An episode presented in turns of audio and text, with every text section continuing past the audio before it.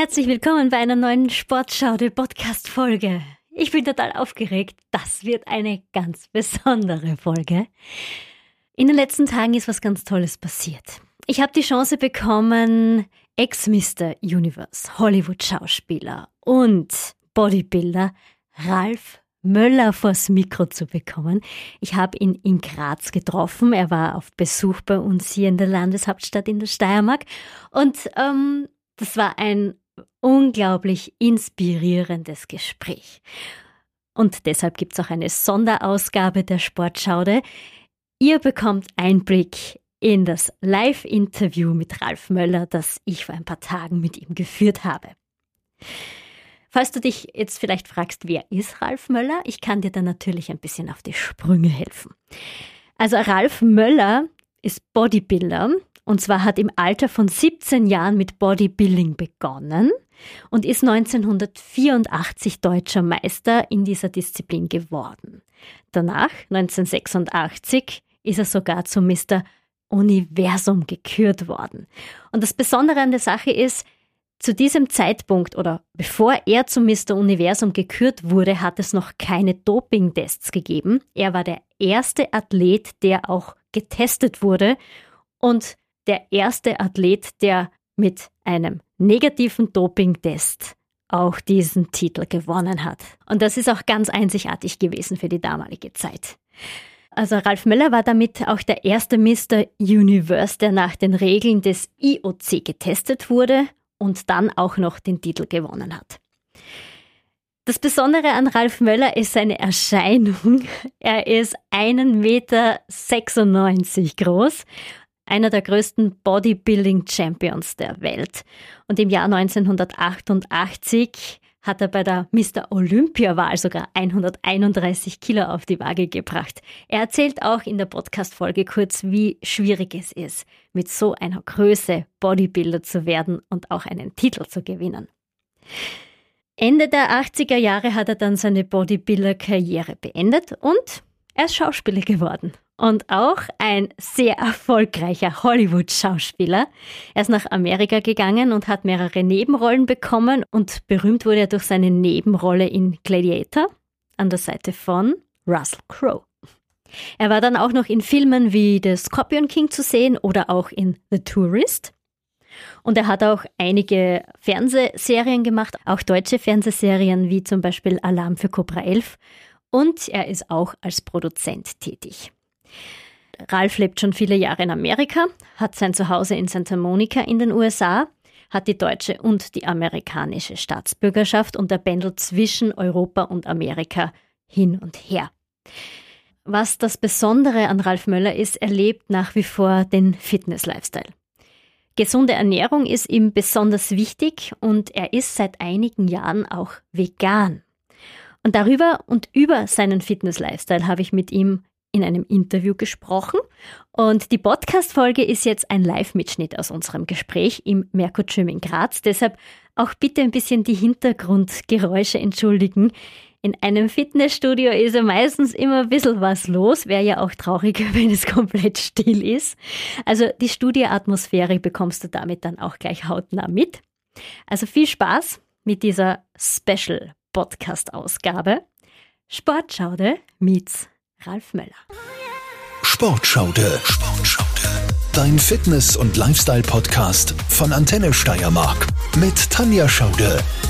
Ei, ja, dieses Lächeln allein schon. Da man ja gar nicht mehr aufhören mit unserem Interview. Das wird ja, ja richtig lustig. rund gehen. Das auf jeden Fall. Aber es ist alles gut. Ich habe mich schon tagelang auf diesen Moment gefreut und jetzt ist es soweit. Ich habe Mr. Universe und Hollywood-Schauspieler Ralf Möller vor mir sitzen. Und ähm, ich möchte mich mit dir ein bisschen über deinen Fitness-Lifestyle unterhalten. Deshalb auch gleich, wie schaut deine Sportroutine aus? Wie baust du Sport in dein Leben ein? So wie Zähneputzen oder wie das tägliche Essen oder was immer wir täglich machen, so ist auch der Sport.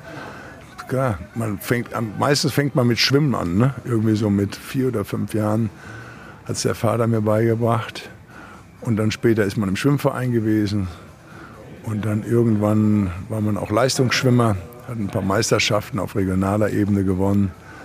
und äh, dann ins Bodybuilding. Und da hat man dann auch wieder versucht zu gewinnen und zu sagen, hey, bei 1,97 damals, ist mit meinem Alter jetzt schon ein bisschen, nach 60 wird man auch schon mal wieder kürzer. Ich glaube, ich bin um anderthalb Zentimeter geschrumpft. Aber immer noch so 1,96 so äh, groß. Aber damals, ähm, ja, da haben die gesagt, Mensch, auf den Körper die Muskelmasse drauf zu trainieren, das ist schier unmöglich. Wie alles erst manchmal unmöglich erscheint, wenn man was Neues beginnt, ändert sich das später, wenn man ähm, regelmäßig dann irgendwann mal anfängt und das regelmäßig macht und trainiert und sich auch dementsprechend ernährt. Und dann die Zielsetzung ist wichtig. Möchte ich Meisterschaften gewinnen, muss ich tagtäglich trainieren, mehrere Stunden. Sage ich, naja, ich möchte so fit sein, dann reicht es auch, dass ich vielleicht dann zwei, dreimal die Woche auf jeden Fall trainiere und mich ein bisschen ernährungsmäßig einschränke. Aber ich wollte natürlich gewinnen irgendwann Deutscher Meister oder Mr. Universum werden, äh, was ich dann 1986 wurde. Wie oft trainierst du jetzt noch? Tagtäglich. Also es gibt schon mal, wenn ich jetzt so auf Tour bin, ich bin jetzt seit knapp drei Wochen hier in Deutschland und Europa unterwegs, äh, Dreharbeiten gehabt, Werbesachen, äh, auch teilweise für die bayerischen Motorewerke, auch mit einem Landsmann, einem guten Freund von mir, mit dem Arnold. Naja, und äh, das Training gehört eigentlich tagtäglich dazu. Ich sage den Leuten immer, wenn ihr euch gut fühlt, trainiert an dem Tag. Und wenn ihr euch vorgenommen habt, wir trainieren nur anderthalb Stunden und ihr wollt länger trainieren, dann trainiert halt länger. Es gibt genügend Tage, wo man, man sich nicht so gut fühlt. Ne? Die Tage gibt es oft auch. Aber wenn ich ein Ziel habe, dann gibt es die weniger. Wenn man das Ziel erreichen möchte, muss man natürlich tagtäglich trainieren. Aber wie alles ist es immer wichtig, das Maß zu finden. Und das Schöne am Bodybuilding ist eben halt, dass ich es bis ins hohe Alter machen kann. Ich habe bei uns in Fitnessstudios, da sind Leute heute locker erstmal mit 55 und 60 sind die noch die Jüngsten. Da gibt es welche in den 70er und 80er Jahren. Wir haben zum Beispiel eine in Venice Beach in dem Studio. Da muss ich sagen, die ist jetzt, ich glaube, die ist 81 die bewegt sich wie eine 40-Jährige. Das glaubt man gar nicht. Es ist also alles toll möglich. Man sagt immer, naja, die Männer, die altern nicht so schnell. Bei den Frauen ist es immer so. Aber das stimmt nicht. Ich habe das mehrfach jetzt in den letzten Jahrzehnten, in den letzten 20 Jahren festgestellt. Gerade die Frauen trainieren ganz hervorragend auch die jungen Mädels, die in die Studios und Fitnessstudios kennen, auch die Älteren. Und, und heute, wenn man in die 30 und 40er ist und dann gewisse Problemzonen hat, die kann man natürlich gut trainieren. Und äh, das erweist sich immer wieder. Heute hat eine 40-jährige Frau einen Körper wie von, ja, da muss schon eine ganz tolle, durchtrainierte sein mit 28, 29. Aber 10, 15 Jahre kann man mit dem richtigen Training und der richtigen Ernährung immer gut machen.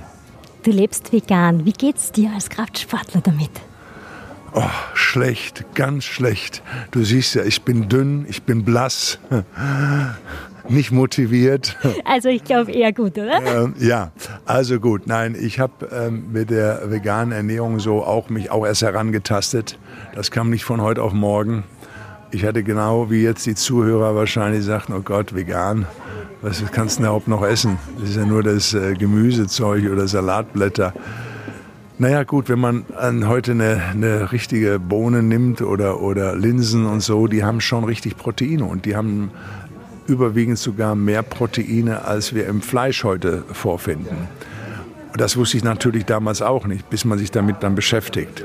Ich war leidenschaftlicher Fleischesser über 40 Jahre lang, aber habe dann in den letzten drei, vier Jahren eben halt doch mich mehr für die vegane Richtung entschieden oder auch vegetarische Sachen. Und von daher äh, merke ich ganz einfach, äh, dass ich mich noch besser fühle. Und äh, die Leute, die damals gesagt haben, naja, wenn der Möller mal 50, 55 ist, hängt der Bizeps bis zur Kniekehle.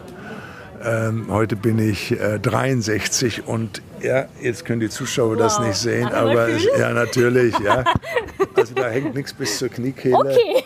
Und äh, es ist also wirklich so, das ist das Simpelste, was man machen kann. Ne? Vegan mit 63 und du bist fit, wie, wie man sagt, man sieht 15, 20 Jahre jünger dann aus oder fühlt sich da viel besser wobei derjenige dann auch schon trainiert sein muss.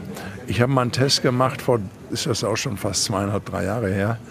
an Maschinen, die so elektromäßig, computermäßig äh, gesteuert werden und dann alles ausrechnen. Da war ich locker äh, 21 Jahre jünger, also vom biologischen Alter dann halt. Ne?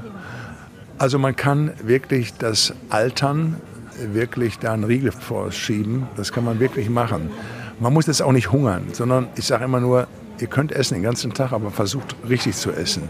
Wenn möglichst nicht so viel Zucker, ja, zum Wochenende, ja, wenn man dann dann Gewicht erreicht hat und sein Ziel, darf man auch an einem Wochenende schon mal Sachen essen, die man vielleicht nicht so essen sollte. Aber die Woche über äh, habe ich High Protein, Low Carbs und ähm, am Wochenende auch mal meinen Rotwein. Ich rauche auch mal eine Zigarre mal und ähm, es muss auch Spaß machen. Es hat keinen Sinn, wenn du innerhalb von sechs, sieben, acht Wochen Leute äh, hungern sich was herunter haben abgenommen und dann fangen sie wieder an zu essen und haben da mehr Gewicht drauf als vorher. Man sollte das so haben, dass man da ständig so leben kann mit. Also, dass man sich wohlfühlt und, und eben auf gewisse Sachen eben halt nicht so viel von diesem Weißbrot, sondern eben halt Kornbrot isst dann eben halt oder äh, morgens auch mal ein Oatmeal, ein Porridge, sprich Haferflocken mit Obst. Man kann da so viele Sachen machen. Ich habe jetzt gegen Henster wieder gekocht. Ich habe das schon mal gemacht. Damals vor zwei Jahren haben wir gewonnen. Mein Team. Diesmal, das ist jetzt offen, am 30. Oktober kann man es anschauen. Und da habe ich zum Beispiel auch ein veganes Gericht. Äh, innerhalb, ich habe es mir angeschaut, ist es eigentlich in, der Nähe von Aachen ein Restaurant gewesen und ein Koch, der da äh, mit auch einen Stern äh, gewonnen hat. Und das war nicht einfach. Das war so ein Spitzkohl mit Beluga-Linsen und ähm, dazu dann äh, Mandelmus, also Hamus, Hamus heißt das. Und ob mir das gelungen ist, das kann man dann am 30. Oktober auf Vox sehen, wenn ich den Hensler gegrillt werde oder ich ihn grille. Ich glaube, du hast ihn gegrillt, so wie du grinst. so Eine letzte Frage noch. Ich habe gehört in einem Podcast, wie du gesagt hast, du fängst erst an zu zählen, wenn es weh tut. Ja. Das hat mal Mohamed Ali gesagt, er hat ihn mal gefragt, den dreimaligen Boxweltmeister damals, wann fängst du an zu zählen? Hat er gesagt, ja, äh, ich fange an zu zählen, wenn es schmerzt. Äh, also, das soll aber jetzt nicht so heißen. Wichtig ist bei allen Übungen, die man macht, sich erstmal sich aufzuwärmen, mehrere Wiederholungen zu machen. Man macht natürlich acht, neun, zehn Wiederholungen und dann irgendwann spürt man bei der elften und zwölften vielleicht, oh, jetzt, jetzt, jetzt kann ich nicht mehr oder möchte nicht mehr oder jetzt schmerzt der Muskel so ein bisschen. Und da kommt es dann halt drauf an, dann eben noch in dieser Phase versuchen, nochmal drei, vier Lut zu, zuzulegen halt. Ja? Äh, das kann man nicht jetzt jeden Tag, muss man jetzt auch nicht jeden, aber wenn man das spürt, ähm, ich sage immer so drei, vier verschiedene Sätze, je zwölf, äh, zehn bis zwölf oder am Anfang auch mal 20 Wiederholungen, wenn es leichter ist mit Gewichten. Ansonsten bietet ja ein Fitnessstudio alle Möglichkeiten. Wenn man dazu auch noch dann trainiert und auf dem ähm, Laufen, Fahrradfahren, ich halte mir vom Fahrradfahren, weil alles andere belastet doch in einem gewissen Alter dann doch sehr extrem die Knie und Hüftgelenke. Also jetzt die ganzen Zuhörer so etwas Ende 40, über 50, gut, wenn sie noch laufen können, daran gewöhnt sind, soll man auch. Aber äh, Fahrradfahren ist eine tolle Sache halt auch die man bis ins hohe Alter auch noch machen kann. Und natürlich was für sich. Wir wollen ja die Lebensqualität auch noch haben mit 50, 60 oder 70 und noch darüber hinaus. Äh, wie gesagt, meine Mutter ist 86. Mein Vater ist jetzt vor einigen Monaten mit 93 verstorben, aber der war 93. Und die Mutter ist 86 und die läuft noch ganz gut. Nicht, dass die jetzt viel Sport gemacht hat, aber ich habe Leute erlebt, die annähernd an ihrem Alter sind, mit 80 und 81, die sich wirklich wie jemand bewegen, als wenn ich jetzt von, von etwas weiter schaue und sage, Mensch, die muss Mitte 40 sein oder so weiter. Das ist wirklich möglich. Aber man muss was dafür tun, im Grunde in dem Alter, wo man es kann, für später vorsorgen. Seht das so wie eine Rente, nur eine körperliche Rente für euch selbst dass ihr dann auch noch Spaß am Leben und am Gehen habt und nicht von Schmerzen und Krankheiten geplagt sind. Das kommt darauf an, wenn man sich, wie man sich ernährt und was man für seinen Körper tut. Lieber Ralf, ich sage recht herzlichen Dank. Du bist eine große Inspiration für jeden Sportler und für jeden, der diesen Lifestyle liebt. Ja, also auf jeden Fall. Und am besten, wer es noch nicht gemacht hat, einfach mit beginnen. Ist egal, welches Alter man hat. Das gibt keine Entschuldigung. Man kann in jedem Alter mit beginnen. Klar, manche gehen wandern oder hier hiken, schön bei euch hier in den Bergen, aber in einem Studio, wo dann auch vielleicht ein Trainer sein sollte, der einem das auch dann zeigt, äh, da kann man auch sehr viel mitmachen.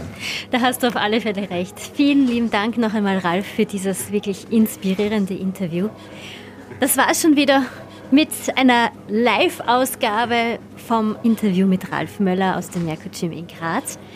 Ich hoffe, dir hat der Einblick ins Leben eines Hollywood-Stars und Bodybuilders auch ein bisschen was gebracht und du nimmst aus dieser Podcast-Folge positive Vibes mit, die du dann auch in dein tägliches Leben einbauen kannst, weil genau um das geht es ja auch. Und es geht natürlich darum, auf sich zu schauen, auf seinen Körper zu schauen und auf seine Gesundheit zu achten. Und das hat Ralf in den letzten Minuten in dem Interview auch wirklich sehr, sehr gut rübergebracht. Das war's somit von der Sportschaude, von dieser Special-Ausgabe. Ich hoffe, sie hat dir gefallen. Ich würde mich sehr freuen, wenn du diese Folge teilst, weiterschickst, vielleicht auch anderen Fitness- und Lifestyle-interessierten Freunden, Bekannten und der Familie erzählst, dass es diese Folge mit Ralf Möller gibt und dass es meinen Podcast Sportschaude gibt. Und ich würde mich über Bewertungen freuen und ich würde mich auch freuen, wenn du den Podcast weiterhin abonnierst und von meinem Podcast erzählst, damit ich weiterhin ganz viele Menschen erreichen kann. Denn genau das ist ja auch mein Ziel. Ich möchte motivieren und dazu anregen, gesund zu leben und auf sich zu schauen. Ich wünsche dir noch alles Liebe, bleib gesund und fit, deine Tanja.